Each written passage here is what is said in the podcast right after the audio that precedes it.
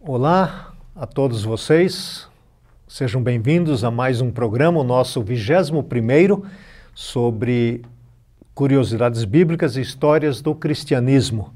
Este programa, como você sabe, é da Faculdade Teológica Sul-Americana, na cidade de Londrina, no estado do Paraná. E nós estamos numa série estudando a respeito da teologia ou o que é que se estuda num curso de teologia. E nesta oportunidade, nós vamos tratar desta temática: como se estuda a Bíblia, a Bíblia no curso de teologia. E mais uma vez, comigo, o professor Vander, que é aquele que tem respondido ou tem trazido para nós, esclarecido as áreas de história e das curiosidades que a Bíblia nos traz.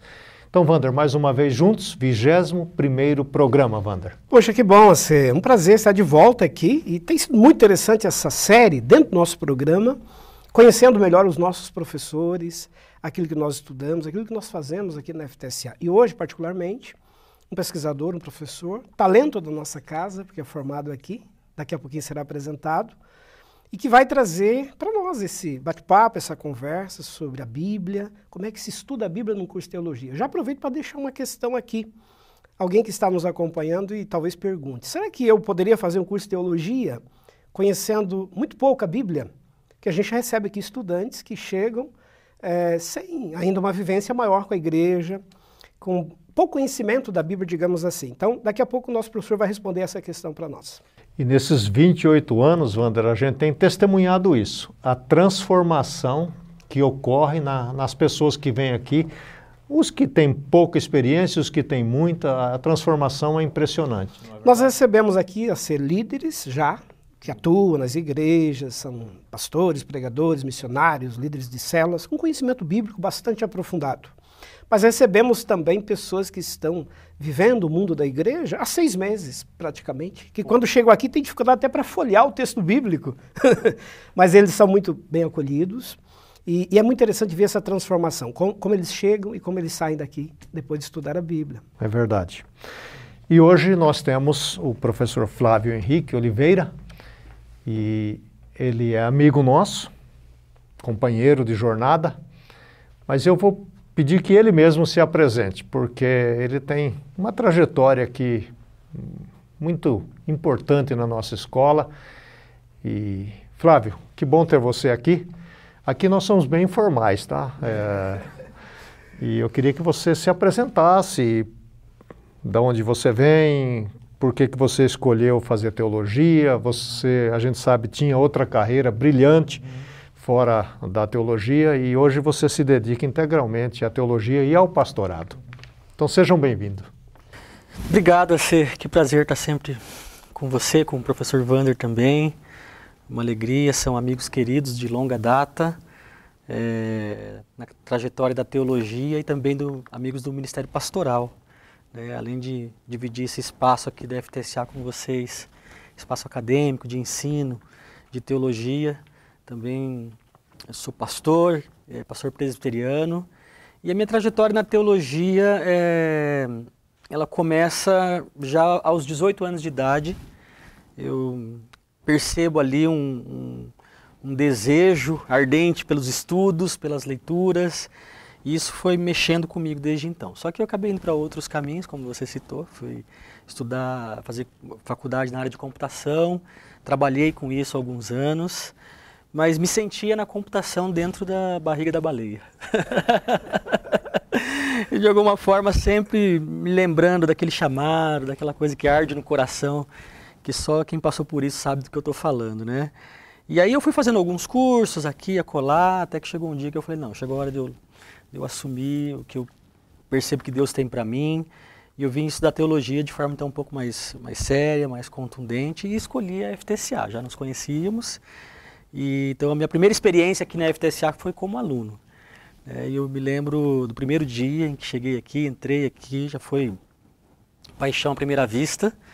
E depois com o tempo eu fui percebendo que de alguma forma a FTCA ia fazer parte da minha vida mesmo, não ia ter jeito.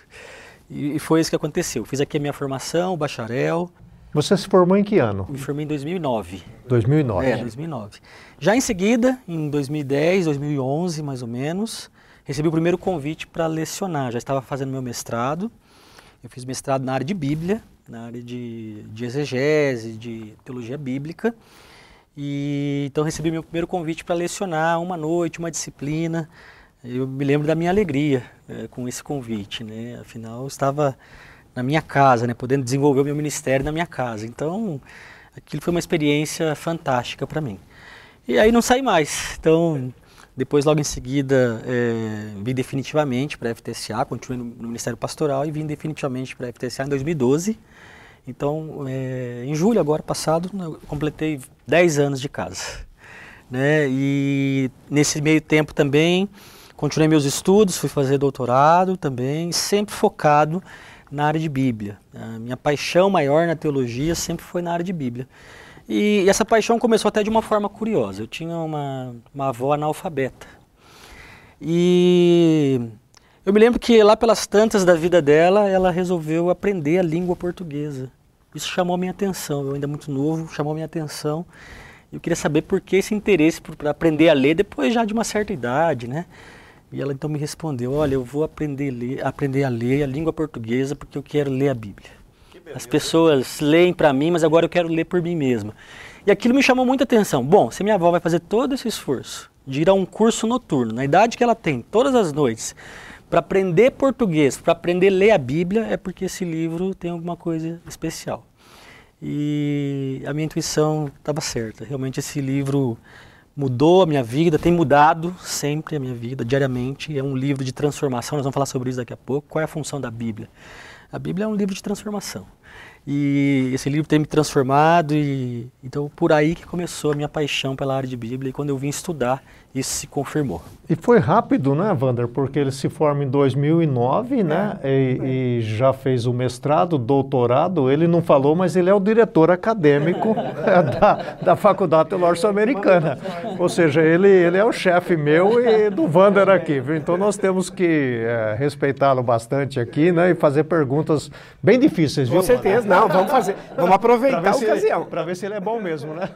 Bom, já que vocês falaram que eu sou o chefe, então é o contrário. Façam perguntas fáceis.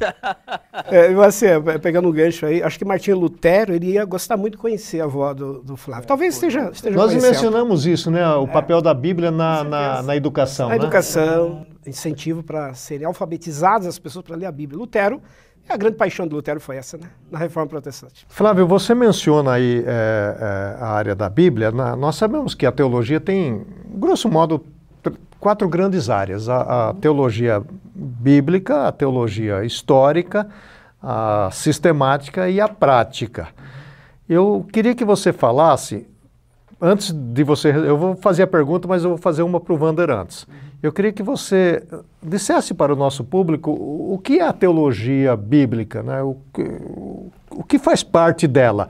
E Vander, já que estamos também falando da teologia histórica e é a sua área, você poderia definir aí em poucas palavras o que, que significa teologia histórica? Okay. Porque nós vamos ter outros programas que Sim. vamos falar da sistemática e da, Isso, prática. da prática. Então, queria que você hoje desse essa pincelada aí. O que, que é a teologia histórica? Legal. A teologia histórica tem duas principais funções. Ela é um ramo, né, como você já bem colocou, da teologia, e a sua principal, as suas uh, funções principais são, primeiro, entender, conhecer como se formaram as doutrinas, uh, as crenças, aquilo que teologicamente foi construído ao longo do tempo. Então, as origens, uh, os debates, o contexto em que surgiu. Os concílios, os essas concílios, coisas todas. Todas. Ela vai se dedicar a compreender em que momento as doutrinas foram formuladas, por quais razões, quais eram os debates naquele período, naquele momento, que levaram a igreja a formular o seu pensamento teológico, inclusive por meio de concílios. E, e a segunda função da, dessa teologia é entender as transformações ocorridas na história. Porque a teologia que hoje nós conhecemos, ensinamos, ela é diferente, certamente, de outros períodos históricos. Por quê? Porque passou por transformações. Então, o que, ao longo do tempo, modificou é, no campo teológico, para nós hoje temos outros olhares, outras visões. Então, em resumo, é isso. É, é, compreender como que ao longo do tempo ao longo da história o pensamento teológico passou por transformações. Né? É uma história do pensamento cristão. Em poucas palavras, seria isso. E é importante porque a gente vai perceber que é uma construção, né? Nós não estamos inventando a roda hoje, né? Exatamente. Nós Isso é importante, né? Fundamental, né? Nós trabalhamos com aquilo que em dado momento foi muito importante para a igreja, mas que foi revisto, foi ampliado, foi modificado. É, eu gosto de citar muito a frase de um historiador bem conhecido, chamado Mark Bloch, que é um dos pais da chamada Nova História. Ele diz assim: a história é filha do seu tempo. A gente poderia aplicar isso à teologia. A teologia também é filha do seu tempo, porque ela precisa dialogar com aquilo que é também do seu entorno, do seu contexto, né, do, do seu momento, para que ela possa se manter atualizada. Então, ao longo aí da teologia cristã de 21 séculos, nós temos um processo de transformações e mudanças. A teologia histórica vai ajudar o estudante a entender essas transformações ocorridas ao longo do tempo. É, ficou bem claro, Wander. É? Flávio, é, é, a teologia histórica, então, tem o ponto de partida na história, e a teologia bíblica tem qual contorno, então? É, o contorno mais ou menos parecido, um ponto de partida parecido, ela tem o seu lugar de partida, né, que são as escrituras, obviamente. E quando se fala de teologia bíblica, ou antes de se falar em teologia bíblica, a gente pensa uma área ampla de Bíblia, que comportam várias disciplinas que, no final das contas, apontam para a construção de uma teologia bíblica. Então, ninguém estuda grego e hebraico, por exemplo, que é um dos assuntos que a gente pode, de repente, falar mais para frente, sem que isso o leve, no final das contas, a conseguir desenvolver uma boa teologia que parta do texto bíblico. Então, aí dentro desse, desse arcabouço aí de nessa área de Bíblia, existe uma disciplina um pouco mais específica, que é a disciplina da teologia bíblica, que ela pensa então é, né, os seus referenciais a partir da revelação de Deus nas Escrituras. Ela tenta encontrar esses pontos de convergência da revelação, como é que eles se conectam em livros diferentes, em blocos literários diferentes, e como é que juntos então eles compõem uma mensagem um tanto quanto mais universal, eu diria, que aí se aí, aí, essa mensagem então a gente dá esse nome de uma teologia bíblica que foi construída ao longo de um fio condutor. Um exemplo, por exemplo, que nós gostamos aqui de pensar a teologia bíblica da missão, por exemplo, ou seja, como é que esse assunto da missão ele perpassa os livros da Bíblia, os períodos em que os textos foram escritos, eh, os temas bíblicos, para que então a gente extraia de lá elementos suficientes para a gente dizer, olha, nós temos aqui uma mensagem a respeito da missão de Deus e essa mensagem nasce a partir de uma leitura bíblica, de um fio condutor que nos faz chegar até. E a gente vê então que as matérias vão se integrando, né? Porque a gente poderia, pegando o seu exemplo, olhar a missão a partir da história, uhum. né? do desenvolvimento do cristianismo. Uhum a gente pode olhar a missão da igreja a partir dos textos bíblicos, não é isso que você está falando, né? Exato. E não só a partir do texto final produzido, mas quando você estuda um pouco, por exemplo, algumas disciplinas de Bíblia, que vão trabalhar com questões como qual é a intenção de um autor a escrever um texto, qual era o seu contexto. Em vários momentos a gente percebe que ele tinha ali uma questão ligada a um tema. Eu preciso desafiar um grupo a pensar ou a repensar a sua fé, a sua trajetória missionária, então eu preciso escrever sobre determinado assunto que vá contribuir com essa temática. Naturalmente que quando a gente estuda teologia é um campo muito vasto uhum. e tem as suas áreas de né, especializações. Você escolheu o Novo Testamento. Sim. Alguma razão específica? Você gosta do Novo Testamento? Uhum. E dentro do Novo Testamento tem algum recorte que você mas então, gosta? É, infelizmente no Brasil, você, eh, Wander, e as pessoas que estão nos assistindo também, não dá para a gente ser tão especialista assim. A gente escuta aí relatos de, eh, de pesquisadores, estudiosos da Bíblia em outros, em outros países, como nos Estados Unidos, por exemplo, em que às vezes um biblista consegue se dedicar uma vida inteira a um livro da Bíblia. Um livro. É. um, um livro, capítulo. Um capítulo, talvez. A gente conhece alguns comentários que levaram quase 50 anos para serem concluídos, né? A respeito de alguns livros da Bíblia. Então, no Brasil essa tarefa é bem difícil. Eu acabei escolhendo o Novo Testamento como foco de pesquisa, mas não dá para ser meu único foco de trabalho. Então, trabalhar com Bíblia na teologia significa ter que, de alguma forma, transitar pelo Novo e pelo Velho. Mas quando eu fui estudar, eu escolhi o Novo Testamento é, por algumas preferências ligadas à língua grega, que eu gosto bastante, algumas questões ligadas também ao orientador que eu queria estudar com, né, que também transitava ali pelo Novo Testamento, e os meus recortes sempre estiveram ligados ao Evangelho, aos Evangelhos, né? É, minha pesquisa de doutorado, por exemplo, é na, na oração do Pai Nosso, é, do, do, texto de Mateus, não no texto de Lucas. Então, eu me dediquei cinco anos a ficar ali na, naqueles versículos, estudando um pouco, tentando entender tudo que está em volta do texto da oração é, do Pai Nosso no Evangelho de Mateus. E produzir um texto grande ao final? Que tamanho? Não, Só para o pessoal ter uma ideia, o que, que é uma tese? 350 páginas, mais 350. ou menos. Sobre o Pai Nosso. É. É, e hoje a gente não está nem conseguindo mais nem fazer mais a oração do Pai Nosso, né? Raramente se faz, né? Eu vejo nas... Né? né falamos de liturgia é outro dia, né? E quase, quase não se faz mais a oração do Pai Nosso. É. Né? E, e a gente orienta né, os nossos estudantes, desde o momento em que entra na escola, para ficar atento à, à, área que mais gosta. Né? Porque, como você está dizendo, a gente vai. Uh, fazendo se, escolhas. Fazendo escolhas, sim, né? E, e, você escolheu o Novo Testamento, como o Wander escolheu na área de História, e, e, assim a gente vai compondo o nosso quadro aqui de, de docentes, né? E, e, e, você aqui tem lecionado quais disciplinas, só para a turma conhecer melhor você? Joia. Um curso de teologia ele tem por volta de oito ou nove disciplinas na área de Bíblia. Introdução à Bíblia, depois introdução ao Antigo Testamento, introdução ao Novo Testamento, depois hermenêutica bíblica, depois grego e hebraico, exegese, é, teologia do Novo Testamento, teologia do Antigo Testamento. Como eu disse, a nossa realidade é um pouco diferente dos colegas lá fora. Para você trabalhar na área de Bíblia, você tem que minimamente conhecer essas oito ou nove disciplinas. Que vão eventualmente ajudar quem vai pregar, quem vai estudar o texto bíblico, com certeza, corretamente. Com né? certeza, com certeza. O estudante que chega para fazer o curso de teologia vai passar por essas disciplinas. Passar aqui, por essas disciplinas. Né? não, não sei que oito ou nove disciplinas mas para que ele possa então ter um, um, bom conhecimento das escrituras. É um dos nossos valores aqui, inclusive. Você mencionou uma das áreas, Flávio, que é a hermenêutica. Um nome assim meio estranho, né, para nós, né, hermenêutica, né? O pessoal do direito conhece bem essa terminologia, né?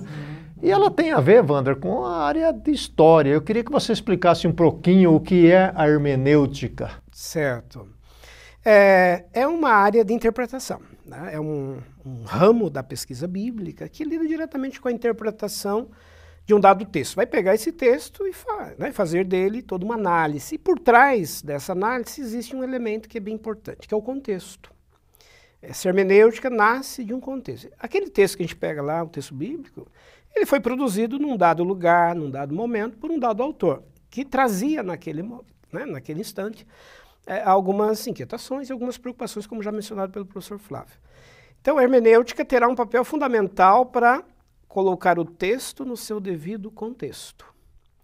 Para que aí a gente consiga entender o que, que o autor estava dizendo. Porque Bíblia foi escrito numa outra época, numa né? época, num dado momento, né? há, um, há uma distância temporal entre o nosso mundo e aquele mundo bíblico. Então, pegar um texto sem a devida contextualização, é, e aí, se a gente fizer isso, fazendo uma leitura muito imediata desse texto, para a nossa realidade, qual é o risco do anacronismo, né? que é de trazer algo que é daquele mundo, daquela cultura, daquele momento, para uma realidade que hoje é muito diferente. Wander, eu, eu vou aqui é, instigar você. Tá. O, tem um, num determinado momento lá no Novo Testamento, o, o Natanael ele, ele faz uma pergunta o seguinte: pode vir alguma coisa boa de Nazaré? É, a hermenêutica ajuda a gente a entender essa, essa pergunta? É fundamental. A hermenêutica vai exatamente ser importante aí para isso que a gente estava dizendo, pelo seguinte. Então, é, corria naquele tempo, né, do mundo bíblico, do mundo de Jesus, o seu contexto, essa ideia de que a região de Nazaré, que faz parte da região da Galiléia, era uma região é, estigmatizada, né, que sofria preconceitos. Então, é, circulavam visões preconceituosas em relação a quem habitava aquela região. E por quê? Por questões históricas. Então, a história vai nos ajudar a entender como é que se formou a região de Nazaré e o porquê dessa frase de Natanael acerca daquele lugar e das pessoas que viviam lá.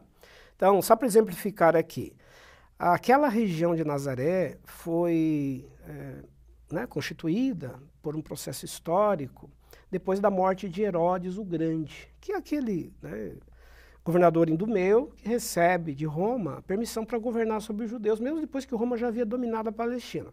E logo após a morte de Herodes, ele vai conceder permissão para né, o seu filho, Herodes Filipe, construir a cidade de Cesareia, que é uma cidade mais distante geograficamente de Nazaré.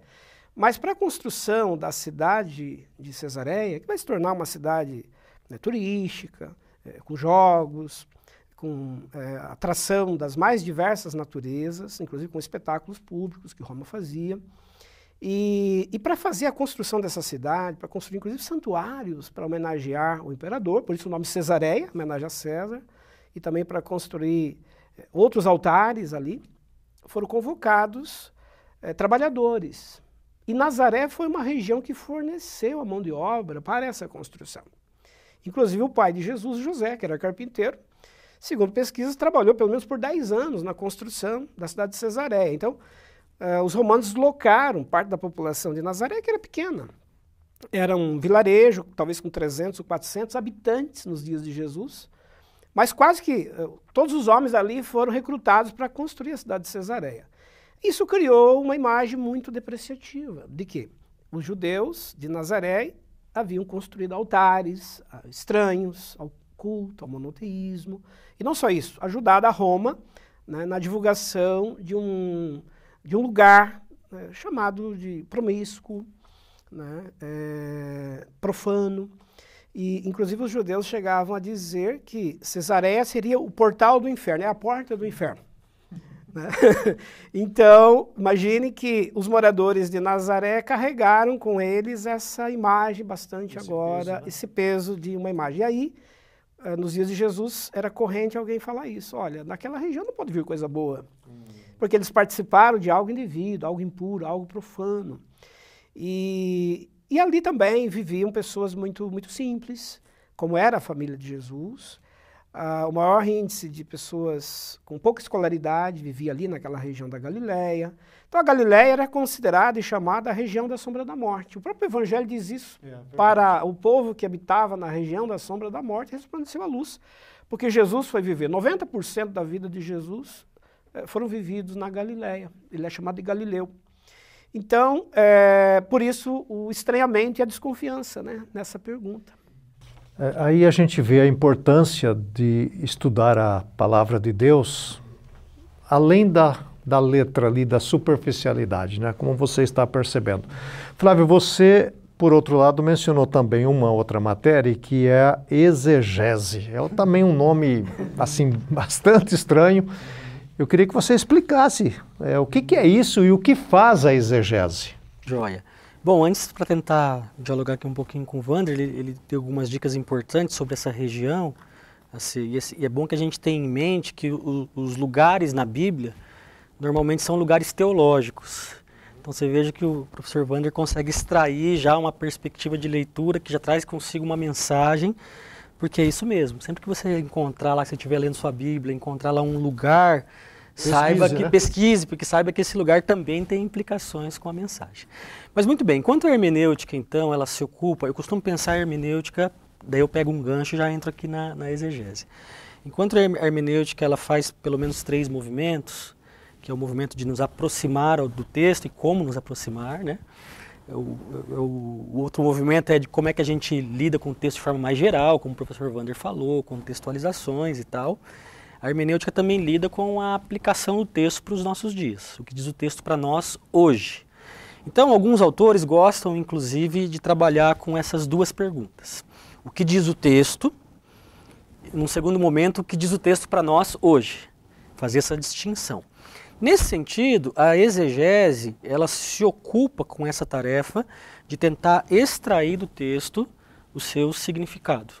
Então ela vai trabalhar com os pormenores do texto, a partir de vários olhares, de várias ferramentas.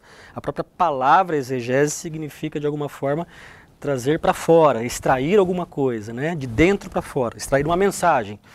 E ela faz isso é, através dos pormenores de um texto. Então ela vai. Eu costumo trabalhar aqui, por exemplo, no curso de teologia, com pelo menos quatro abordagens na hora de fazer uma exegese. Você faz uma abordagem literária, você quer conhecer os entornos literários de um texto, de um pequeno texto, que nós chamamos de perícope, que é um recorte de um pequeno texto. Depois uma abordagem mais gramatical, em que a gente vai ver detalhes da língua em que o texto foi escrito. Depois os detalhes contextuais também, que já foram aqui mencionados. E por último, sempre uma abordagem um pouco mais teológica. Qual é a mensagem desse texto? mas a mensagem desse texto lá. E aí, no segundo momento, a exegese também se ocupa aí, né, estando dentro do campo da hermenêutica, em tentar responder, tudo bem, esse texto está dizendo isso, disse isso para aquela época, mas como é que agora isso se torna realidade para a nossa vida no século XXI? E a exegese, ela ajuda a gente a também é, corrigir algumas coisas que durante muito tempo a gente vem com essas coisas e, de repente, fazendo a exegese, a gente percebe que não era bem aquilo, né? Eu, eu queria é, trazer uma ilustração para você considerar. Por exemplo, que é a parte lá da minha área, da missiologia, quando a gente estuda a grande comissão, Mateus 28, 18 a 20, eu sempre escutei, desde criança na igreja, é, a ênfase era no id. Né? Até me recordo que tinha um pequeno livreto o título era O Ídia com Você. Uhum. Aí, quando a gente vai estudar melhor esse texto, parece que a ênfase não é no id, né? Eu queria que você explicasse o papel da exegese especificamente nesse texto. É, primeiro que a gente já tem nesse texto assim, um problema com o próprio id, porque o id deveria trazer para nós a história de algo que está acontecendo o tempo inteiro, indo, uhum. né? É um movimento contínuo indo, indo, indo, indo onde você estiver, em todos os lugares, ali existe um movimento. Mas a ênfase desse texto está no imperativo do fazer discípulos. É o fazer discípulos que salta ali aos nossos olhos como um imperativo importante ou uma tônica importante ali no texto, né? E que talvez deveria ser é, tão destacado, ou até mais destacado, que a própria ideia do ID, né? E dizendo então que todo cristão que está se apropriando dessa mensagem, que procura viver à luz dessa mensagem, ele tem ali da parte do Senhor um imperativo exatamente nessa tarefa de reproduzir as suas experiências com Deus, nas relações com outras pessoas, para que assim discípulos do Senhor vão sendo formados. Quer dizer, o fazei discípulo, que é o imperativo, uhum. é, tira a ideia de que a missão é lá longe, né? Também, esse é um detalhe importante, porque quando a gente se acostumou aqui, pelo menos no Brasil, a pensar o ID é, exatamente ligando a questões de distância, né? Distância. Uh, lugares é, distantes, ah, então fazer missão ou fazer discípulos é uma tarefa para quem está é, trabalhando é, como missionário em lugares é, distantes, alguma coisa assim. E não é bem o que o texto está enfatizando. Ele está enfatizando a ideia exatamente do fazer discípulos e o verbo fazer aí ele é bem interessante, eu, acho bonito também esse verbo, porque ele nos fala sobre exatamente é, reproduzir as nossas experiências, né? Eu não faço discípulo de mim mesmo, eu faço discípulo de Jesus, obviamente, a partir das experiências que eu vou tendo com ele. Então, um discípulo de um dia já pode fazer discípulo, porque ele vai fazer discípulos a partir da experiência dele de um dia ou de tantos dias, como é o nosso caso aqui. Né? E, tem, e, tem, até uma ilustração disso, o Vander, o, aquele gadareno, né? Yeah. Jesus, ele queria seguir Jesus, ele falou, volta e conta aos teus o que Deus fez, não é? é. Já contar de imediato a experiência. A, a mulher, mulher, samaritana Exatamente, também, né? a mulher samaritana. Vários né? exemplos, já é. foi é. começou a anunciar. São vários exemplos. Mas esse, esse, essa pergunta que você fez é muito boa, assim, porque isso é um, é, esse é um assunto que a gente trabalha bastante no curso de teologia e bastante na exegese, que tem a ver com a tradução. É, os tradutores é, da Bíblia para a língua portuguesa fizeram um trabalho excelente, mas a tradução por si só ela tem as suas dificuldades, especialmente porque a língua grega e hebraica, grego do Novo Testamento e hebraico do Antigo Testamento, são línguas mais conceituais. E às vezes é muito difícil você transpor um conceito e, e de alguma forma é, traduzir esse conceito para um único termo na língua portuguesa. Então, às vezes, nós sofremos um pouco, não pela qualidade dos tradutores, que são muito bons, nós sofremos pela, pela, pela distância de uma língua da outra. Então, às vezes é difícil você pegar um conceito complexo, e existem vários na Bíblia, e às vezes transformá-lo, traduzi-lo em uma única palavra, que às vezes no nosso contexto e para a nossa cultura tem um aspecto diferente ou uma perspectiva diferente. Nós tivemos, Walter, um programa sobre a, o texto, né, como chegou até nós, Sim, né? Sim, tivemos. Quem está nos acompanhando pode rever lá a nossa lista de programas. Uhum. Analisamos o processo histórico de formação né, desses textos, o grande trabalho que foi feito para que a gente pudesse ter hoje os livros, e, enfim, né, desde os fragmentos, as cópias, enfim, ao longo do tempo. Mas o que fica ressaltado até este momento é a importância de se estudar a palavra de Deus além daquela superfície. E isso está é, disponível agora a todos e todas as pessoas, porque Antigamente era só quem ia para um seminário ou fazia um curso assim, um curso mais pesado. Hoje não, e nós queremos desafiar você a, a ter essa aventura linda, fascinante de estudar a Bíblia e, e ver o quanto ela é bonita, além daquela superfície que a gente está acostumado. Né? Olhar esses detalhes, como os professores nossos estão falando hoje, né? e você percebe a riqueza que é a, a palavra de Deus. Isso, é, Flávio, depois eu, eu, eu, também vejo com o Vander, é a importância de ter essas matérias de teologia para quem vai pregar, por exemplo, ou dar um estudo bíblico. Né? Essas pessoas que estão, pelo menos, fazendo essas funções na igreja, é, deveriam estar mais atentas ou buscando mais é, ferramentas de estudo. Com toda certeza. É, infelizmente, nós precisamos admitir que hoje existe um, um certo distanciamento é, do povo de Deus em relação às Sagradas Escrituras. É, esse é fato dado. Nós fizemos aqui mesmo na faculdade, comentava outro dia com o professor Vander, um grupo de pesquisa. Ele aconteceu em 2016, depois repetimos esse mesmo grupo de pesquisa em 2018, cujo tema era o estudo da Bíblia na atualidade, ou a leitura da Bíblia na atualidade. E os números nos impressionaram um pouco de forma negativa, infelizmente. As pessoas estão deixando de ler a Bíblia. Automaticamente, a Bíblia vai também, de alguma forma, se tornando quase que uma espécie em extinção nos nossos púlpitos, nos nossos estudos bíblicos, nas nossas escolas bíblicas. Esses são termos que talvez algumas pessoas nem conheçam mais, né? Assim, escola bíblica, estudo bíblico, né? Porque infelizmente nós estamos convivendo no culto Brasil. Culto doméstico. Culto doméstico, é. Infelizmente nós estamos convivendo no Brasil com um momento em que as pessoas estão abrindo mão. E isso reflete também é, nos nossos púlpitos. É, as pessoas acabam optando por um outro tipo de sermão, em que se não exponha tanto texto bíblico, porque dá trabalho. É o que você falou, a gente tem que pensar sempre que um dos objetivos ao se estudar um texto bíblico, o estudo não é um fim em si mesmo, o estudo é sempre para alguma coisa, para o nosso crescimento, para a nossa transformação, para a comunicação dessa palavra. Então é muito importante que quem, que quem vá se aventurar aí para ser um líder de um grupo pequeno, um pregador, um discipulador, que ele estude as escrituras, leve isso a sério, faça isso com excelência, com dedicação e e você não precisa ter uma formação extrema para começar a dar seus primeiros passos também ensinando. Eu acho, o que eu acho bonito é que você vai aprendendo e ensinando. Aquilo que você aprende, você já vai transmitindo, né? Existe um processo natural aí que acontece, mas é necessário, sim, gastar tempo, gastar horas. E, e a exegese, com certeza, é imprescindível para que a comunicação chegue a melhor possível uh, quando nós vamos pregar no ouvido das pessoas. Vander, sobre o que o Flávio está falando, é, a, a, a, importância do púlpito, eu queria que você recordasse para a gente, nós já falamos um pouco, mas é, a reforma teve um papel importante nisso, na, na, na centralidade da palavra. Sim, assim, foi fundamental é, para os reformadores, para a reforma protestante do século XVI, devolver ao povo a Bíblia a leitura da Bíblia. Por quê? Porque o povo estava privado de acesso às escrituras.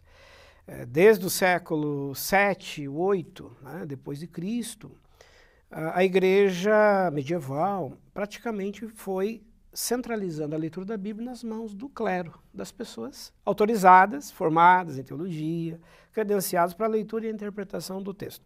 E não só isso, né? o texto ficou restrito ao latim. Só se podia ler a Bíblia em latim.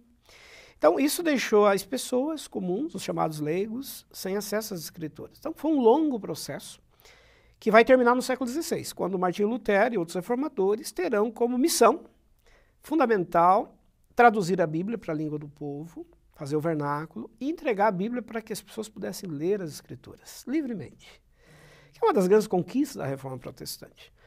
E, e a partir daí, então, inicia-se um, um, né, um, trabalho que também acompanha esse objetivo, que é de alfabetizar essa população. 5% da Europa, nos dias de Lutero, 5% sabiam ler. Então, a grande maioria não sabia, não tinha acesso à própria leitura. A tarefa dos reformadores será criar escolas, cada templo uma escola. Vamos alfabetizar o povo para que o povo possa ler a Bíblia, as pessoas possam ler. E durante 100 anos de movimento de reforma na Europa, praticamente os países que abraçaram a fé protestante zeraram o analfabetismo. Não havia mais analfabetos. Então, isso que o Flávio comentou da sua avó no início aqui do programa, é um testemunho bonito. Muitos, né, Brasil afora, pelo interior, né, pelo interior desse país, ainda no século XIX, XX, quando o protestantismo chegou por aqui, começaram a ler, tiveram interesse em aprender a ler, para poder ler a Bíblia, que é um legado do protestantismo. E, e, uma coisa interessante, só fechando esse ponto, que pegando aí um gancho que o Flávio também dizia, é, eu vi certa vez de um pregador, um pregador muito influente, que você ouvia o seu sermão em 20 minutos. Ele não pregava mais do que 20 minutos. E aí perguntaram a ele qual é o segredo para pregar um sermão tão bem feito em 20 minutos. Aí ele disse: o segredo são 20 dias de preparação. para 20 minutos, 20 dias de estudo, de pesquisa, de análise do texto, de exegese do texto, de investigação, de compreensão. Então, aqueles 20 minutos que ele chegava e entregava ali para o auditório, para o público, para. Né, é, custaram 20 dias de pesquisa. Então, o zelo, né, porque aquilo que você vai transmitir requer o cuidado, já bem colocado aqui pelo professor Flávio, eh, do tempo do texto, da sua época, dos significados originários daquela, daquela passagem, é, para que a gente não cometa o anacronismo, que é de falar uma coisa fora do tempo, que não faz sentido, senão a gente corre o risco de fazer a leitura superficial e aplicar coisas que são para uma determinada época. E, e, e, o que acontece, uh, Flávio e Wander, é que a gente está nesse meio da teologia, a gente percebe logo que não estudou, não é? E a, aí a pessoa que vai lá na frente, lá num púlpito, é. ela não interessa que livro ela lê, se ela lê Gênesis, Apocalipse ou Juízes, ela vai falar a mesma coisa. E normalmente fala a partir da sua experiência. Esse é um problema gravíssimo hoje. A pessoa prega uma experiência e quer fazer dessa experiência embute essa experiência no texto no, no texto bíblico. Né? E o, o, quem está ouvindo não tem aquela experiência, já fica se sentindo mal, né? Porque não tem aquela experiência, porque a experiência é, é de quem está falando. Então, falando nisso, Flávio, do que o Vander está trazendo, você também, além de professor e diretor acadêmico nosso, é pastor. Então, é, o que você faz para produzir aí o sermão? Né? Como, qual, qual, é o seu, a sua rotina, por exemplo? Né? Você estuda o texto, você vê os comentários? Não falamos disso ainda, né? mas logicamente que para estudar exegese, hermenêutica, contexto, você, me perdoe, você não vai orar e falar assim, olha, é, onde que era Galileia, né? Você não vai ter uma revelação, você vai ter que procurar num dicionário ou em algum livro para descobrir onde era Galileia. Então, uhum. fale um pouco sobre sim. isso, o estudo e as ferramentas. Sim, sim. Bom, primeiro que eu tive um, um professor também de homilética, que está aqui entre nós. está ao centro. E ele está ao centro, ele dizia assim, ó, não se atreva a subir no púlpito sem pelo menos 10 horas de estudo. Ele falava isso. Ele foi até um pouco, ele foi até bonzinho em relação a esse que você citou, Vando. 20 dias. 10 horas, né? Então isso, isso foi uma coisa que ficou na minha cabeça. Agora, é, no meu processo, por exemplo, se eu tenho que pregar ao, ao domingo, o processo já começa na segunda-feira. E ele começa já com a leitura do texto, lê várias vezes o texto, parece que não. Várias versões, né? Várias versões, já é um exercício super interessante. E de alguma, e de alguma forma você fica também naquela semana meditando naquilo que você está estudando tal. Aí chega um determinado momento, lá para o meio da semana, que aí não tem jeito, é isso que os colegas aqui estão citando. Tem que sentar lá, tem que estudar, tem que tentar, de fato, entender o que aquele texto está dizendo. Esse é o nosso trabalho. E aí passa pela exegese, passa pelo, pelo, pelo estudo do texto. É lógico que não dá para fazer uma exegese exaustiva toda vez que você vai pregar é, pela própria correria, de fazer isso exaustivamente. Faz o que? Escolhe as, os verbos, né? Você trabalha com os verbos, é uma técnica muito interessante. Pesquisar os verbos. Análise semântica, que é um outro termo, né, Flávio? Você vai analisar os né? termos né? é, semanticamente, vai buscar os dicionários, né? É bom que se tenha um bom dicionário, né? Da, é, da língua grega, da língua hebraica, traduzindo os termos para o português. Aí você vai estudar um pouquinho do contexto, você vai construir a sua mensagem a partir dessas ferramentas que estão à disposição. E hoje em dia, os recursos são é, diversos. Assim, tem muitos recursos, muitos softwares, tem muitos livros disponíveis, PDFs na internet. Então, ferramenta para o nosso trabalho bíblico, que vai acabar chegando até o púlpito, até a pregação, é o que mais tem. Né? Então, hoje em dia, só não faz esse trabalho mesmo quem não quer. Agora, o Vander, na introdução dele, ele fez uma observação, porque as pessoas que estão nos vendo podem pensar assim, mas isso é uma tarefa complicada e eu nunca vou chegar lá. Nós vimos aqui, temos visto, na, pessoas que chegam aqui com pouco tempo de Bíblia. Sim. Se você falar abacuque, o sujeito está pensando que é alguma, é alguma fruta relacionada com abacate, né?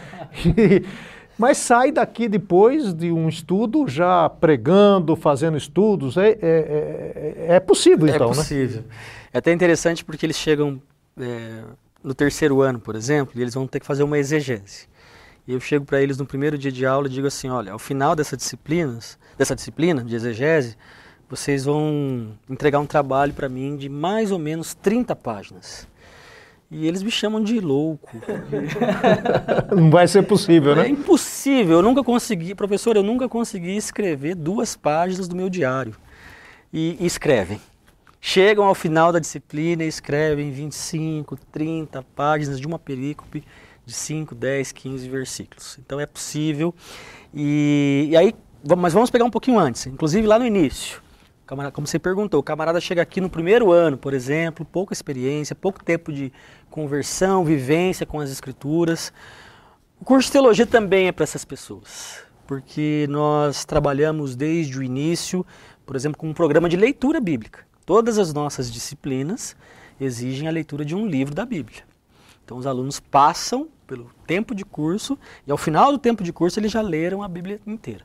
Mas como eles vão estudar todos os passos que compõem a área de Bíblia, desde questões introdutórias, é, ainda que ele tenha um, uma, uma, uma, experiência não tão vasta, é possível sim que ele chegue e saia daqui com uma boa formação na área de Bíblia, para que ele siga em frente no seu ministério, ou para que isso seja para o seu uso pessoal também. É verdade. O Flávio ressaltou uma coisa interessante aqui. Na minha matéria que eu estou dando agora, por exemplo, os estudantes têm que ler quatro livros da Bíblia. Então, ao final do curso, lendo os livros, ele vai ter, ele e ela lido a Bíblia terá lido a Bíblia toda e, e alguns pela primeira vez. Com certeza. Né? Agora, Wander, na área da hermenêutica, quais são as ferramentas? Né? É comentário, adicionário, é o quê? São vários, né? Como bem disse já o Flávio, hoje há um leque enorme de possibilidades. Ah, então hoje, a gente, por exemplo, vamos pegar o exemplo da nossa biblioteca. A gente tem uma biblioteca aqui na FTSA. A gente convida, né? Quem é da região, quem mora aqui por Londrina, próximo, que, ou que venha passear, de repente passar aqui por Londrina, venha visitar, conhecer a nossa biblioteca, que é uma das mais completas das faculdades de teologia do Brasil, com especialização, com né, um acervo extremamente atualizado. E, e, é muito comum a gente ver os professores, como o Flávio, indo com os estudantes para a biblioteca, durante as aulas, para se reunirem em grupos pequenos, pegarem ali os materiais, né? um, um, dicionário, pega ali um comentário bíblico, pega ali um, né? um, detalhadamente os significados do texto. Então, esse material está fisicamente à disposição aqui, inclusive, durante o curso. Isso é feito também né, é, por meio, claro, de recursos para quem é de fora, vai fazer o curso pela internet. Com materiais são disponibilizados na nossa plataforma. Ou seja, ensina a usar a ferramenta. A ferramenta, exatamente. É ferramental. É mostrar os materiais que existem e como usar esses materiais. Está aqui o texto bíblico, para isso a gente pega né, esse recurso, esse comentário, esse dicionário. E, e assim o estudante vai, vai aprender fazendo, lendo juntos. Né? E uma coisa que o Flávio comentou no início, que acho bem importante destacar, é, para quem está começando a ler a Bíblia, está começando agora a fazer uma aproximação do texto bíblico, escolha, de repente, um texto que você gosta mais, que você tem maior predileção por ele, e comece a buscar mais informações sobre esse texto, né, entender sua origem, é, o contexto que está envolvido. Então, as escolhas que o estudante vai fazendo ao longo do curso vão também instigando a ampliar as pesquisas, as leituras, os materiais que servem de apoio, né? a gente tem também hoje o próprio campo da história, que ajuda muito na interpretação do texto bíblico. A gente faz com os estudantes aqui, claro, todo um trabalho de análise de fontes, de épocas, recursos da arqueologia. A arqueologia hoje é uma área de conhecimento que ajuda muito a quem vai interpretar o texto bíblico. Porque achadas arqueológicas, enfim, aquilo que os pesquisadores investigam sobre o passado, ajudam muito a entender por que, que foi né, usado aquele termo, por exemplo. Se me permite só um exemplo rápido. Os achados do, dos manuscritos de Qumran, de 1947, nós já até tivemos um programa falando sobre eles aqui, que são é, materiais encontrados de uma comunidade do deserto nos dias de Jesus. Né? E lá há menção, há falas, há registros de termos que Jesus, por exemplo, utilizou. Então, o Flávio citou ali o Sermão da Montanha, né? citou a oração do Pai Nosso, mas também nós temos o Sermão da Montanha como um dos textos bem importantes. Quando Jesus diz, bem-aventurados os pobres de espírito. Pobres de espírito, né? o que seriam esses pobres de espírito? Os achados arqueológicos mostraram que essa comunidade do deserto, no caso dos essênios, já usava essa expressão pobres de espírito, né, para se referir a um tipo de prática da fé que eles né, desenvolviam ali dentro da comunidade. Então, muito provavelmente uma referência que Jesus faz a eles ao, ao citar esse, né, uhum. esse episódio. E, e assim a gente vai ter auxílio, então, destas outras áreas de conhecimento que ajudam muito o campo da Bíblia. Então, é, o campo de conhecimento bíblico é assessorado, é ajudado por outras disciplinas que compõem a grade curricular do curso. Bem, como vocês estão percebendo, é, não é uma coisa assim tão simples, né? pegar uma Bíblia e ir lá na frente falar. Por quê? Porque nós temos ferramentas que nos ajudam a ir além daquela superficialidade. Então eu queria até incentivar você que é líder, que é pastor, que é pastora, continue estudando. Uma coisa que nós fazemos aqui é enfatizar esse estudo contínuo. Como Vander disse, a teologia ela reflete o tempo presente, nosso tempo hoje. Então continue estudando, nós temos pós-graduação aqui sobre Bíblia, sobre história, teologia, pastoral, missão, missão urbana. E, e, daqui a pouco nós vamos fazer também um desafio para você que está pensando assim, mas eu não vou ser pastor, não vou ser pastor, por que, que eu vou estudar teologia? Fique atento aí, atenta que eu vou falar para você, eu vou falar para você por que, que você vai estudar teologia. Ô Flávio, uhum. uma das coisas que nós estamos falando aqui, eu queria que você nos ajudasse um pouco, a gente foi lá na Bíblia, né, na teologia bíblica, ou a hermenêutica, enfim, todo esse contexto que você está falando, e vimos lá naquela época era assim. Você pega lá um texto de Gálatas, seja qual for o texto, e você está pregando, o seu auditório está lá olhando você, e as pessoas estão perguntando o seguinte: mas isso aí tem tem o que com a minha vida, né? Porque isso aí, eu não sei nem onde foi a galáxia, quanto mais, né? Então, como é que você faz essa transposição, transposição essa transição de lá para cá? Na, na homilética a gente chama isso de aplicação, né? Então, fale um pouco sobre isso. É, para a leitura bíblica o termo é o mesmo, a gente fala sobre aplicação do texto ou releitura do texto para os nossos dias. E é um assunto muito interessante, muito interessante. Nós temos, por natureza, muita dificuldade em falar sobre as questões do nosso tempo.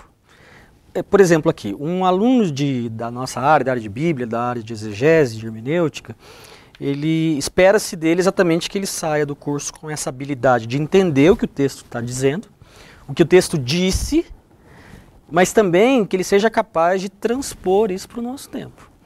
E normalmente os alunos conseguem muito bem nessa primeira, nessa primeira dimensão da análise do texto. Eles conseguem tirar bons resultados. Escrevem muito, pesquisam ali a respeito da, dessa primeira pergunta fundamental: o que diz o texto? Mas, na hora de fazer esse exercício, de pensar o texto para a nossa essa realidade, ponte. essa ponte, aí a coisa enrosca-se. E eu tenho alguns palpites. Um deles é o nosso próprio, a nossa própria falta de engajamento com as questões do nosso tempo. Nós conhecemos pouco a respeito do nosso tempo. O Barth, que eu sei que você gosta dele também, Karl Barth, um teólogo conhecido, ele tem aquela é, famosa expressão de que um bom leitor da Bíblia também é um bom leitor do jornal da sua cidade. E a, a perspectiva do Barth ao falar essa frase é exatamente essa capacidade que a gente deveria desenvolver e essa compreensão de que para ler bem a Bíblia a gente precisa aprender a ler bem a realidade. E para aprender a ler bem a realidade, ou quando a gente aprende a ler melhor a realidade, a gente vai aprender a ler a Bíblia melhor também.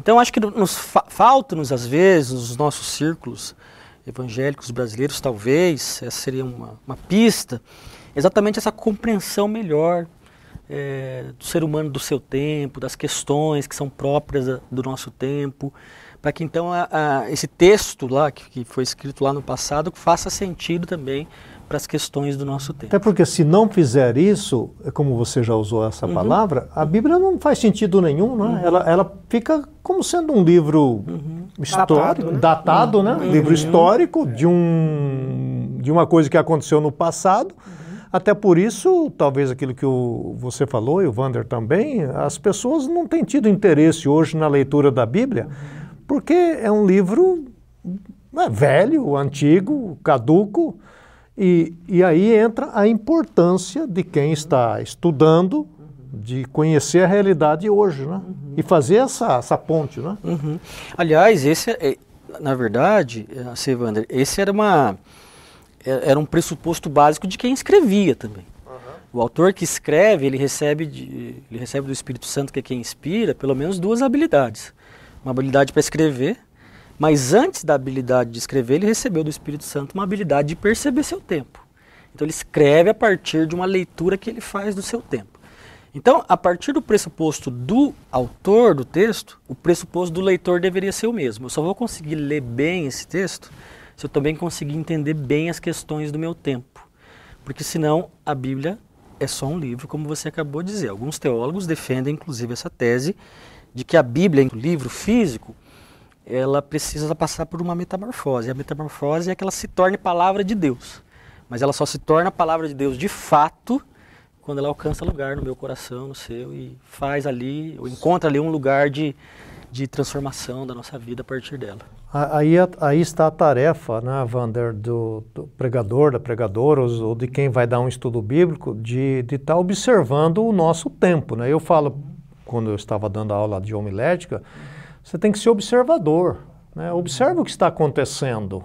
É, veja, ande no seu bairro. A gente orienta os pastores num dos nossos cursos de, de, de, de teologia da missão. Não fica parado só lá na sua igreja, anda no seu bairro, conheça a realidade do seu bairro, porque a igreja, em primeiro lugar, ela é responsável no lugar que ela está. Aí a gente não faz isso, fica com escapismo, né? Ah, vamos evangelizar a China, vamos evangelizar uh, sei lá o quê, sendo que a gente não tem preocupação nem com o nosso bairro. Então é a falta de fazer isso que o Flávio está falando, não é isso? Sim. É uma palavra que é, vem para o nosso tempo, para a nossa época, e ela se mantém palavra de Deus para esse contexto, para essa realidade. Então, as temáticas dos nossos dias precisam ser também instigadoras para a gente reler e pensar o texto bíblico. Vamos pegar o caso das questões ambientais como exemplo. É, Hoje é uma das grandes demandas do mundo, a questão ambiental. Como é que eu vou pegar no texto bíblico e, e analisar a questão ambiental? Está lá. Né? Toda uma teologia da criação, toda uma teologia do cuidado desse meio ambiente, da responsabilidade do ser humano, de zelar do, né, daquilo que foi criado e cuidado. Então, assuntos dos nossos dias eh, nos instigam a olhar para o texto bíblico, lá daquele passado, e encontrar ali princípios, valores, orientações que são aplicáveis para o nosso tempo e o nosso Que transcendem, né? transcendem. Os tempos, Os né? tempos. É um, é um texto que está permanentemente se atualizando. Sua mensagem é muito atual, porque ela é relida permanentemente a partir das nossas. É uma leitura básica do passado, por exemplo, diz que toda leitura do passado ela é uma leitura de fato quando ela lança luz sobre o presente. Na nossa relação com a Bíblia, a gente deveria aplicar esse princípio, assim, entender que a gente lê um texto que tudo bem, tá, foi escrito no passado, mas exatamente para que esse texto, para que aquelas, narrativas lancem luz sobre o nosso presente. Por isso que a gente estuda aqui, por exemplo, na FTSA, uma escolha metodológica de pensar sempre a leitura da Bíblia, a interpretação, a exegese, sempre a partir daquilo que a gente chama de método contextual, da hermenêutica contextual, tentando pensar as várias relações que envolvem esses termos. Né? Então, você tocou numa questão hoje que os biblistas estão debruçados que é exatamente essa crise da aplicação das escrituras para o nosso tempo. Esse tem se tornado uma tarefa difícil e, como eu falei, uma das pistas que eu tenho comigo é que nos falta às vezes conhecimento, engajamento, envolvimento com as questões do povo. É, a, a, aliás, né, quando a gente estuda a, a homilética, eu sempre falo para os estudantes o seguinte, que a parte mais complicada do sermão é a conclusão. Né? A pessoa não consegue concluir. É e fica rodeando, rodeando, e, porque não tem é, é, essa habilidade, aplicabilidade para hoje, né? E a pessoa que está ouvindo vai embora para casa sem levar exatamente o que foi que a Bíblia, a palavra de Deus me desafiou sobre o texto que foi lido.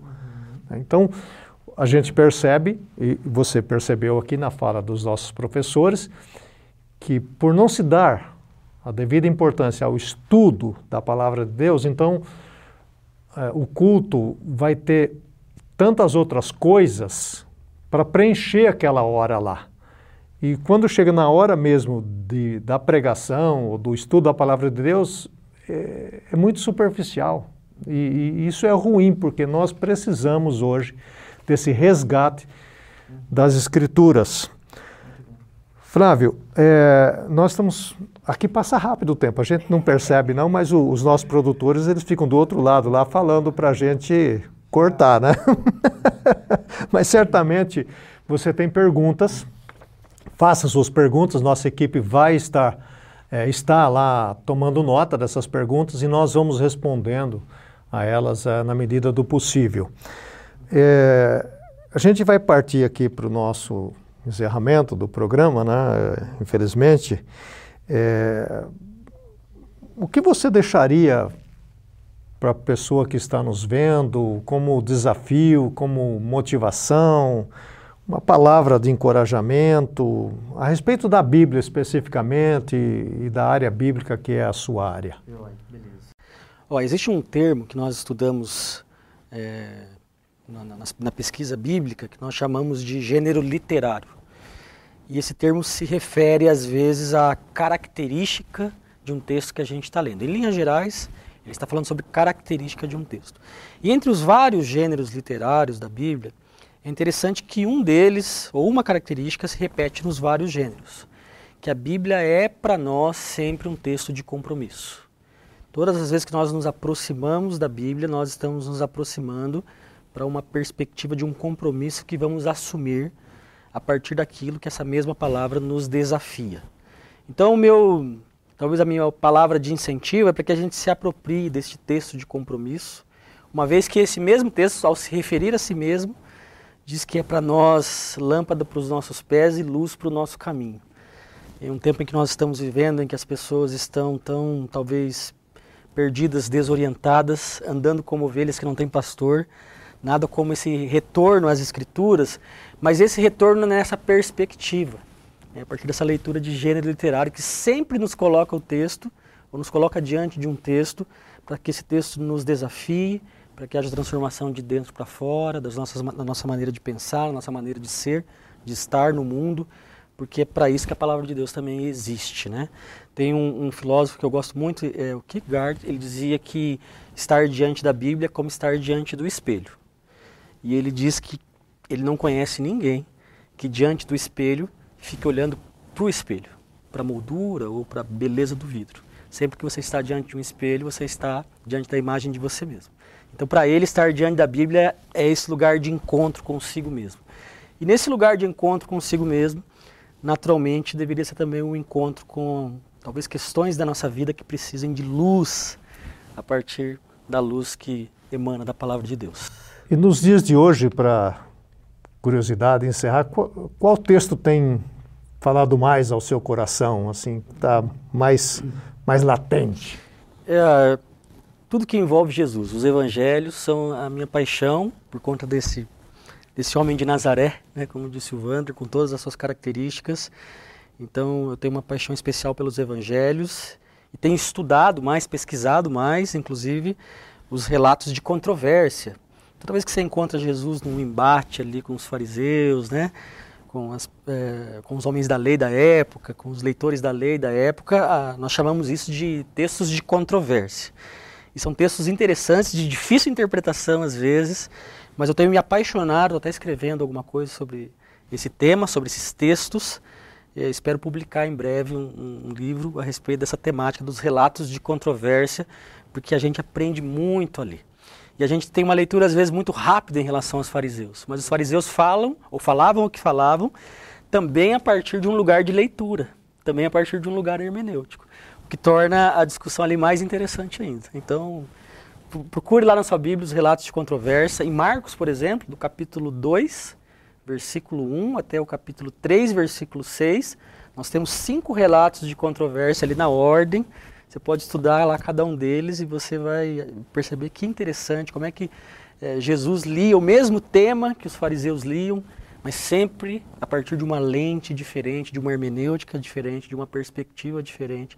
E é, são textos muito interessantes, vale a pena a leitura desses textos. Flávio, foi bom ter você aqui. Prazer foi meu. Né, é sempre é, instrutivo e, e, uma alegria ouvir você. Obrigado, você pela oportunidade, o Wander também. Foram meus professores, eles são muito mais velhos do que eu.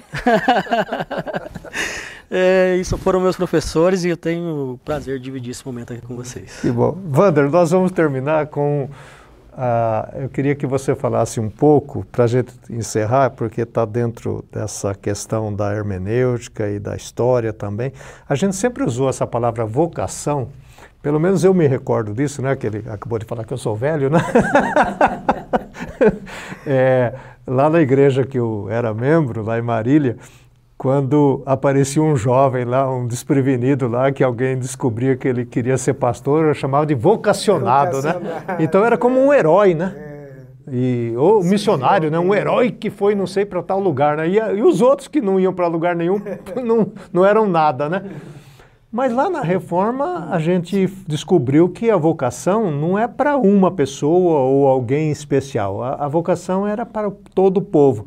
Fale um pouquinho sobre a vocação depois eu encerro o programa. Para quem é a vocação? É, é só para alguns para estudar teologia?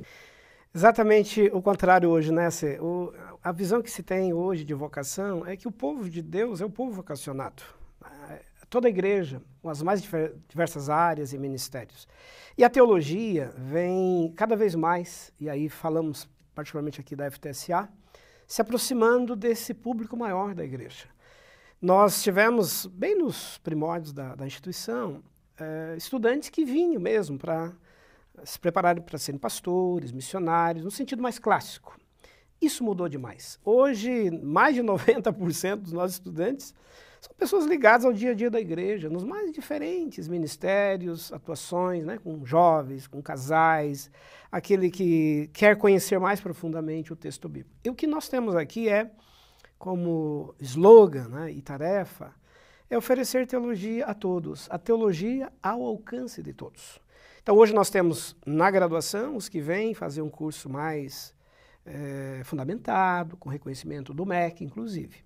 Mas temos pós-graduação, já citado aqui com escolha na área de Novo Testamento, de Antigo Testamento.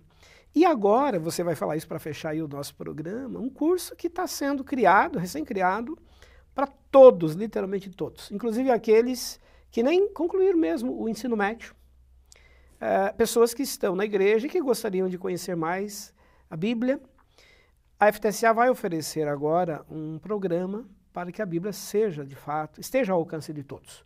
Então, vocação hoje envolve tudo o que se faz no dia a dia da igreja, nas suas mais diversas atribuições, que é, uma, é um legado, uma conquista da reforma protestante. Né? Lutero e outros reformadores disseram isso, uh, que o sacerdócio é de todo o povo de Deus, o sacerdócio de todos os cristãos, de todos os que creem. Todos são sacerdotes, todos devem, podem ler as escrituras e podem conhecer melhor o seu papel, inclusive, nesse reino. Mais uma vez, Wander, obrigado pela participação no nosso programa, né? Mais, mais um concluído e sempre uma alegria estar com você. Obrigado, Sei. Um prazer ter o Flávio aqui. Enriqueceu demais essa série, né? Acho que quem vai acompanhar, está acompanhando, eh, vai aprender muito, né? está aprendendo muito com aquilo que o Flávio também nos trouxe aí nessa, nesse momento. Neste programa você viu que procuramos enfatizar e resgatar essa ideia da importância da palavra de Deus porque cada cristão é vocacionado e, e pode estudar a Bíblia, pode ensinar a Bíblia. Aquilo que o Flávio falou. A pessoa se converte a um dia, aquilo que ela aprendeu naquele dia, ela já pode começar a ensinar. E a Faculdade Teológica Americana está sempre, sempre preocupada com esse aspecto do ensino das escrituras, do ensino da teologia, porque nós queremos ajudar a igreja brasileira e somos ajudados também pela igreja brasileira. É, um, é uma via dupla, não é? E nós criamos um curso, um curso profundo, um curso de Bíblia, de História, de Teologia. Esse curso tem a duração de três anos, mas você pode fazer um ano, ou dois, ou três anos. E como o Vander disse, ele está disponível a todas as pessoas, a líderes, a quem se converteu há uma semana. Nós convidamos pastores do Brasil todo para dar esse curso, cada mês uma disciplina. Nós vamos passar um vídeo sobre esse curso. Eu gostaria que você assistisse e depois que você compartilhasse o link deste vídeo com colegas, amigos da igreja, líderes da sua igreja, porque eu fico imaginando, Flávio e Vander, se metade de uma igreja fizesse um curso desse. Você imagina a riqueza é, que essa igreja teria, quantas habilidades nós teríamos na igreja, quantos dons despertados, quantos ministérios nós poderíamos criar nas igrejas. Então, gente, a gente aqui não consegue enfatizar, talvez com tanta força, o que nós gostaríamos, porque a igreja tem hoje tanto potencial tem tantas oportunidades, tantos recursos e, e nós não estamos utilizando. Então fica aqui o nosso desafio: é, estude, compartilhe e logo mais estaremos juntos outra vez para o próximo programa nosso sobre teologia, o que é que se estuda num curso de teologia. Que Deus abençoe a sua vida, sua família e o seu ministério. Então, até a próxima oportunidade. Hoje eu estou aqui especialmente para falar com vocês a respeito de um novo curso da Faculdade Teológica Sul-Americana, o que nós estamos chamando de FTM Formação Teológica Ministerial. E eu quero dar algumas características desse curso para que você possa considerar e vir estudar aqui conosco na FTSA. A primeira coisa que eu quero dizer que este curso é um curso inclusivo. Portanto, significa que nós não teremos requerimentos acadêmicos para que você estude. Não precisa ter o ensino fundamental nem o ensino médio. Então, esse é um curso que visa incluir várias pessoas que desejam estudar teologia, mas que por questões acadêmicas não poderiam estar aqui conosco na Faculdade Teológica Sul-Americana. A boa notícia é que você pode vir e não existe nenhum requerimento para você fazer o curso que você tanto sonhou até agora. A segunda característica do FTM é a sua matriz curricular, que foi desenvolvida em três áreas, sendo a primeira a Bíblia. Assim que você começar o seu curso, você vai ter quatro disciplinas no Antigo Testamento, depois mais quatro disciplinas no Novo Testamento. Entra e entra com a Bíblia. A segunda área é a área da teologia, história e liderança. Agora você vai ter conhecimentos gerais, básicos no campo da teologia sistemática, entender um pouco da história cristã e também os princípios e desafios para ser um líder de Deus na sua igreja e na sociedade. E a terceira área é a área de ministério e missão. Como você pode perceber, você está vindo já para uma área mais prática, visando o desenvolvimento do seu ministério, não apenas o ministério pastoral, mas os ministérios que o Espírito Santo tem dado para você servir o reino e a igreja, e também a missão de Deus. Então você está indo para a terceira área, que é a área prática do nosso curso. Além disso, a terceira característica que eu quero destacar deste curso é que você terá certificados separados, ou seja, quando você estudar primeiro ano da matriz curricular, que é na área de Bíblia, você vai receber um certificado em Bíblia. Subsequentemente, você vai receber no segundo ano um certificado em Teologia, História e Liderança. E assim, o terceiro ano você vai receber um certificado em Ministério e Missão. Completando estes três certificados, você recebe então o último, que é um certificado em uh, formação teológica ministerial. E aí então você vai estar apto para é, ir para os ministérios, seja pastoral ou outro que Deus tem te chamado. Uma outra característica deste curso é a respeito da sua plataforma online. Você vai estudar em uma plataforma moderna, com interações, onde você vai ter contatos com vídeos, com fotos, com ah, é, cronogramas, é, para facilitar o seu aprendizado. Portanto, a boa notícia é que você não precisa sair de onde você está. Como você sabe, o Brasil é continental, de norte a sul, leste a oeste um país muito grande, então seria inviável trazer você até Londrina. Mas no final do curso, nós desejamos muito que você venha para receber o seu certificado. Outra característica do nosso curso são os seus professores e professoras. Trata-se do corpo docente. Nós cuidadosamente estamos buscando e colocando professores e professoras que precisam ter pelo menos duas questões. Primeira, titulação não é por ser um curso livre que nós vamos descuidar da titulação do nosso corpo docente. Né? Você vai ter aula com doutores, com mestres, especialistas. Além disso, estamos buscando pessoas que têm uma grande experiência ministerial, seja pastoral, como missionários ou nos ministérios que estão servindo. Por quê?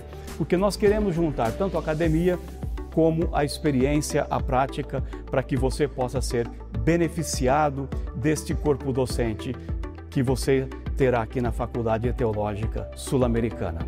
Além disso, e por fim, este é um curso que é focado na igreja e na missão. Nossa linguagem, os materiais, as apostilas que estão sendo preparadas visam o seu ministério, seja dentro da igreja ou fora da igreja. E isso vai fazer com que isso seja um curso em que seja prático também, mas sem deixar os referenciais teóricos, os conceitos que são necessários para que a nossa prática possa ser uma prática refletida, crítica e pensada. Portanto, nós estamos focando na igreja para que você possa servir a Deus em seus ministérios e onde quer que Deus te envie, onde é que você esteja. Então nós estamos muito felizes e estamos certos de que você será ricamente abençoado e abençoada em fazer o formação teológica ministerial aqui na Faculdade Teológica Sul-Americana. Entre aí no nosso site, informe-se, faça a sua inscrição, porque em breve nós estaremos começando o nosso curso. Eu te convido, vem para cá, vem estudar conosco, venha fazer formação teológica ministerial e que Deus nos abençoe a todos nós.